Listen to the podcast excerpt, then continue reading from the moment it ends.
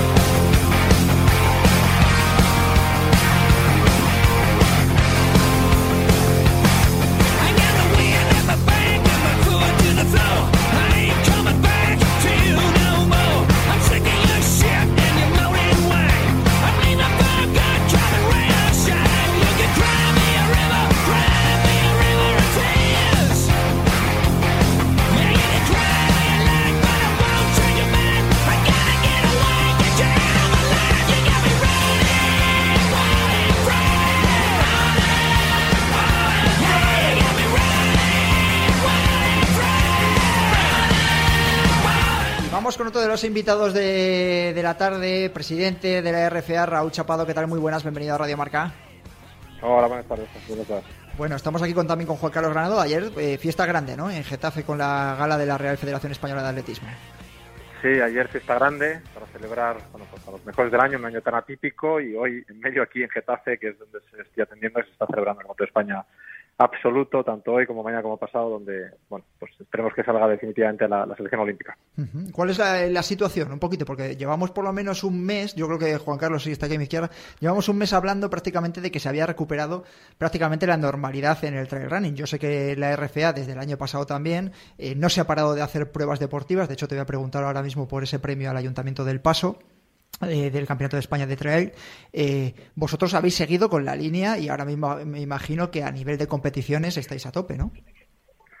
Sí, nosotros hemos intentado desde el primer momento, ¿eh? desde que pasó la pandemia, empezamos a trabajar los protocolos que nos permitiesen, cuando acabase el confinamiento, recuperar, re- respetando la preparación de los deportistas, que necesitan unos meses. Empezamos en septiembre del año pasado y entonces no hemos parado. Es verdad que hay dos disciplinas que han sufrido mucho más, en el caso trail running, que poco a poco hemos podido recuperarlo. No todas las organizaciones han podido celebrar sus, sus eventos. Hemos hecho muchas cancelaciones en el año 2020 y en el año 2021. Eh, pero nosotros los campeonatos sí los hemos podido sacar con una participación reducida, porque nos hemos centrado básicamente en los deportistas que tienen el campeonato y eh, alguna pequeña parte de, digamos, de corredores más populares, ¿no? Pero, por ejemplo, la ruta ha sido complicado. La ruta es lo que más ha sufrido. Eh, hace dos días presentábamos el Maratón de Madrid para septiembre a nivel popular. Vimos que había habido alguno ya. Pero a nivel popular masivo parece que va a ser el primero. y son las dos disciplinas que más está costando. Pero bueno, yo creo que el trail running lleva un poquito de ventaja porque es menos masivo y además el entorno natural pues favorece mucho la seguridad del evento. Bueno, celebramos el premio al Ayuntamiento del Paso. ¿Por qué el premio? Me imagino que por aquella primera imagen que vivimos en el mes de octubre del año pasado, aquellas salidas escalonadas. Eh, con los atletas y las atletas más destacadas, aquellas, aquellas pruebas de, antígenos que se hacían casi prácticamente bajándose del avión, que bueno, marcó, un poquito de tendencia ¿no? de lo que podía ser eh, los siguientes meses eh, con la pandemia. Sí, a ver, nosotros ya desde hace muchos años en las galas veníamos premiando a los mejores organizadores del año eh, en las diferentes disciplinas, tanto en ruta como en pista, pista cubierta, en ruta todas las modalidades, desde millas hasta maratón, incluso 100 kilómetros también. Y, entonces hace tres años incorporamos las, las organizaciones de trail mountain running, porque a veces pueden ser de las ambas disciplinas. Claro, el año 20 prácticamente se canceló todo, ¿no? Y, y este premio es un reconocimiento que ha hecho la Junta Directiva a la valentía de un ayuntamiento en querer organizar ese campeonato, eh, a ser el primero además, aplicando unas medidas de seguridad muy grandes y aunque no es la organización del reventón, es verdad que las personas son muy comunes, pero no el reventón, no se pudo celebrar el reventón trail, como sabéis, pues eh, consideramos que un año tan especial era importante reconocer la valentía de, quien había dado ese paso primero para, para que no realizar una prueba de, de Trail. Un saludo para Omar, que sé que nos está escuchando siempre Omar Hernández, eh, uno de los de las cabezas visibles, si no la más la cabeza más importante del Ayuntamiento del Paso Concejal de Deportes y además también uno de los organizadores de, Reventón Trail. Eh, Juan Carlos, ¿qué recuerdas tú de, ese campeonato de España, de traer aquellas salidas escalonadas que estuvimos viendo? ¿Qué es lo que más te llamó la atención? ¿Te acuerdas de, también de, de, esos nervios, ¿no? Con las, con las pruebas, incluso aquel deportista que tuvo que estar incluso aislado, con ese miedo. Yo, yo me acuerdo el sentimiento, ¿no? Que tenía en este caso Viezma, el andaluz. Eh, ¿Qué es lo que más te acuerdas de ese campeonato que parece ya que pertenece a una vida anterior? Bueno, parecía una distopía ya de, de, encontrarte con viejos amigos que parecía que hablabas con ellos mucho, muy a menudo, que estabas con videoconferencias continuamente y que de repente les veías la cara, algunos hasta cambiados físicamente. Sí, sí, sí. Y, y, de repente te encuentras en un entorno que la verdad es que maquilló muy bien la salida de lo que estábamos acostumbrados a ver y la dejó en un sitio inhóspito, una cosa bastante curiosa, con el chalecito ese ahí muy, majo.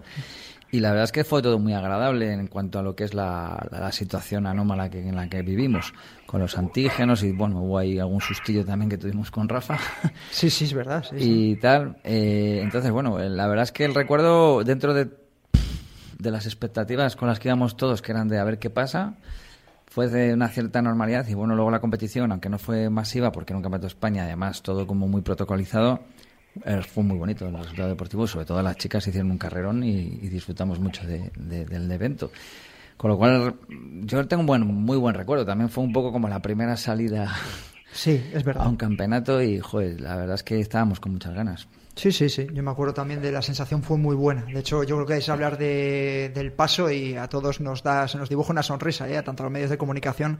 Y lo que hemos hablado varias veces, la retransmisión del streaming fue bestial. sí. El streaming fue muy bestial y nos dejó imágenes. Y siempre le recuerdo yo a los oyentes esa imagen de ese adelantamiento, ¿no? De, de Gisela a Ollana en una carrera súper emocionante que justo eh, conectó la televisión en ese momento y pudimos vivir esos últimos kilómetros hacia la meta que se había montado en, al lado, en los aledaños del paso. Eh, Raúl, dejando esto un poquito este tema al lado y dándos la enhorabuena por la gala y por ese premio también al, al Ayuntamiento del Paso a nivel de trail running. Eh, te iba a preguntar por el tema de, Camilo Santiago. Esta semana hemos conocido que ha habido, eh, se le ha sancionado eh, con dos años por ese intercambio de dorsal. Nosotros lo dimos aquí en su día. El problema que había tenido con el maratón de Dresde, que había cambiado el dorsal y había corrido bajo el nombre de otra persona, que incluso saltó a la voz a, a, nivel público porque le, dieron como récord de, de Honduras de maratón, ¿no? Juan Carlos, si no me equivoco, era maratón, ¿no? Sí, sí, sí. Maratón. Eh, bueno, cuéntanos un poquito, porque ha sido la RFA ¿no? la que le ha puesto los dos años de, sanción después de haber hecho una investigación con respecto al caso. Bueno, pues nosotros nos enteramos también por el tema de la prensa, ¿no? Como sale, evidentemente nuestro comité de disciplina está obligado cuando ha involucrado un atleta, en este caso español con licencia, pero también afecta a Iván Sarco, que es la, el otro atleta de origen hondureño, pero con licencia por la RCA, entonces tuvimos que abrir un expediente, pero además así lo, lo, lo, lo especifican las normas nacionales, pero las normas internacionales, eh, nosotros no, sino el Comité de Disciplina. El Comité de Disciplina, para que la gente lo entienda, está compuesto por tres abogados independientes de la Federación Española de Atletismo. Eh, de hecho, son dos mujeres y un hombre, no, no trabajan en la federación, no son parte de la federación federación, sino que son el comité de disciplina.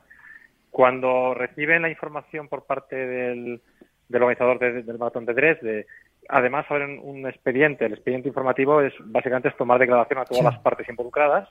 Entienden que puede haber un posible infracción de reglamento y entonces lo, pasan a un juez instructor, que es otro otra cuarta persona que no tiene nada que ver, que es el que realmente instruye, como pasa en la, en la, justicia civil, ¿no? hay un juez que instruye a nivel perdón, penal y, luego hay otro juez que juzga por esa manera. ¿no? Pues ese juez instructor hizo todo el procedimiento, lo presentó con una recomendación de sanción y bueno, el comité de disciplina ha determinado para ambos atletas en el ámbito nacional que tienen una sanción de dos años, ¿no? Acorde a, las, a los reglamentos. Además, eh, luego está la sanción internacional, porque esto se produjo en, un maratón internacional y que tendrá que abrir sus investigaciones, que normalmente se suele esperar a que resuelva la sanción nacional para abrir eh, su procedimiento, ¿no? Y bueno, pues habrá que esperar también a lo que dice, pero para que quede claro que es un, un proceso totalmente ajustado a derecho, como se suele hacer. Eh, por supuesto, ante cualquier resolución de comité de disciplina caben otras vías de resolución, espero de, de poder hacer un recurso, que no sé si lo van a adoptar o no, pero esa ha sido la, decisión del Comité de Disciplina y así la hemos aplicado. Yo te iba a preguntar si teníais conocimiento de que había presentado recurso o algo, porque lo, barajaba en las declaraciones que hemos leído, por ejemplo, en el diario Sport, eh, ha atendido a los compañeros, nosotros hemos intentado contactar con él, pero no lo hemos hecho, por lo menos de momento, y no tenemos claro si va a hacer recurso o no, por eso te lo preguntaba, creo que no, según has dicho, ¿no? No, no, no, no, no, no, no, que no nos consta. O sea, ah. yo, yo, creo que es un derecho legal de todos los deportistas o de cualquier persona, gente que participa del deporte, que si no está de acuerdo con una resolución o de disciplina puede alegar en este caso al Tribunal de Arbitraje Deportivo aquí en España, ¿no? del Consejo. incluso luego, si, no estuviese, podría, podría ir al contexto administrativo, que es como está ahora mismo. Es decir, que, que esto tiene, digamos, un proceso y que además yo creo que, lo que tenemos que, como federación, siempre es tener procesos garantistas, ¿no? Es decir, que respeten el marco normativo que establece la ley española, ¿no? Y, así se hace. lo, único que se ha hecho, además, con un atleta que ha sido internacional, que ha defendido los colores de la selección española y que da la sensación de que marca una tendencia eh, para que haya los atletas se, se, lo tomen bastante en serio a la hora de cambiarse los dorsales, ¿no? Que es una práctica que a lo mejor a nivel popular sí que se ve muchísimo, ¿no? Es decir, que la gente se me da a mí la sensación de que puede marcar un antes y un después, decir, bueno, ojo, no te voy no me voy a cambiar. Pero, para, que quede claro, el ámbito disciplinario no, tiene nada que ver con el nivel del deportista o de la persona que, comete la infracción, sino que hay un reglamento que hay que cumplir, que está ratificado por, por los consejos superiores de deporte, en este caso por la, la comisión directiva y tenemos obligación de cumplimiento, entonces lo que hay que hacer es, establecer todos esos procesos, independientemente si el deportista tiene mucho o poco nivel. la justicia no puede ser diferente para, para unos deportistas que para otros. ¿no? en, este, caso, es verdad que al ser un deportista internacional con grandes resultados, pues quizá el impacto mediático es mayor. ¿no?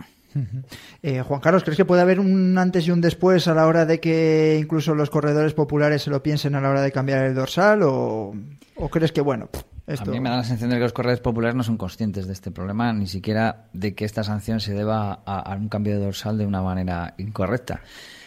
Es verdad que en carreras ya de, cierto nivel, maratones internacionales o tal, en las cuales hay una inscripción, un seguro, ahí es muy difícil hacer el cambio de dorsal porque, bueno, sabes que la propia organización te puede vetar si se entera de ese cambio de dorsal de forma inadecuada y, y puedes estar unos años sin poder correr esa carrera. A nivel local, estas carreras, como hablamos nosotros de por aquí cercano, pues sí, el hecho de que, oye, que no voy a correr, que te lo cedo, eso ocurre muy a menudo y es verdad que no creo que vaya a, mayores. Pero vamos, ya te he comentado alguna vez que ya una vez me he intentado escribir a última hora en una carrera de un amigo y me ha dicho, ven por aquí, te tomamos los datos, que los tenemos que meter en el seguro y todo va perfectamente arreglado. Entonces, la gente se da cuenta que cambiar un dorsal no es así tan sencillo como yo me cambio por ti y ya otro día me lo, me lo cambias tú a mí y ya está, porque hay ciertas repercusiones legales. Raúl, eh, te dejamos, que sé que has tenido un día o llevas 24 horas casi de, récord con la gala de, de, la RFA y bueno, que estarás muy liado, ¿vale? Bueno, muchísimas gracias a vosotros, siempre estar atentos y seguiremos disfrutando aquí en Getafe de, de Campeonato de España. Eso es, a cuidarse mucho. Un saludo, Raúl. Un saludo. Un saludo. Voy a aprovechar, eh, Juan Carlos, eh, ya que tenemos a Raúl, eh, pulsamos F5 un poco con respecto a la, selección de la RFA de cara al Mundial de, Tailandia, porque ya no sé, no sé si. escúchame, yo te decía, el otro día te preguntaba mm, por WhatsApp, porque tenía el interés de algún deportista, y para que le quede claro a los que nos están escuchando. ¿No les dejáis competir a los corredores eh, 30 días antes de la competición de, de Tailandia o cómo es? Explícaselo, aunque Bueno, yo lo sepa más o menos. Hay una especie de periodo de carencia en el cual eh, tendrían que pedir permiso al director técnico de la federación, en el cual a partir de, recuerdo, cuatro semanas antes aproximadamente, ¿Qué fecha estamos hablando? El Mundial de Tailandia es el primer es fin de semana entre de... el 12 y el 14 de noviembre, Ujú. pues yo no sé si a partir del 12 de, octubre no se les dejaría competir en ningún caso, y a partir del 3 de octubre creo que es a par- eh, en pruebas de más de 40 kilómetros. Es decir, a partir del 3 de octubre no podrían competir en pruebas de más de 40 kilómetros. Vale. Creo que es así, eh, te lo digo de memoria, pero vamos, que más o menos por los mensajes que me han preguntado algunos interesados, lo tengo más o menos en la cabeza. Hemos empezado a ver también esta semana que el Reventón ha empezado a mandar ya información con respecto al Campeonato de España de Selecciones que se va a celebrar el 7 y 8 de agosto, te creo que es, ¿no? 7 de agosto, Campeonato de España. 7 de agosto. Vale. Bueno, pues que será también una de las citas, ¿no? Valederas para... Sí, sí, hay alguna plaza directa para el Mundial, sí. El primer puesto de chicos y chicas tendría plaza directa para distancia maratón y en categorías menores también se da alguna plaza por ahí. Pendientes de ese Mundial de, Ta- de Tailandia de Trail Running que se va a celebrar, como ha dicho Juan Carlos, en, a mediados del mes de, de noviembre y Que, que... espere- que esperemos que se celebre. Esperemos, sí. Bueno, esperemos que se celebre. Vamos a ver si hay, si se empieza a reactivar también la, la actividad internacional. Eh, vamos a escuchar pista del trek de Dani Sanabria. Segunda pista, si acudimos a este emblemático lugar, nos situaremos por encima de los 1200 metros de altitud.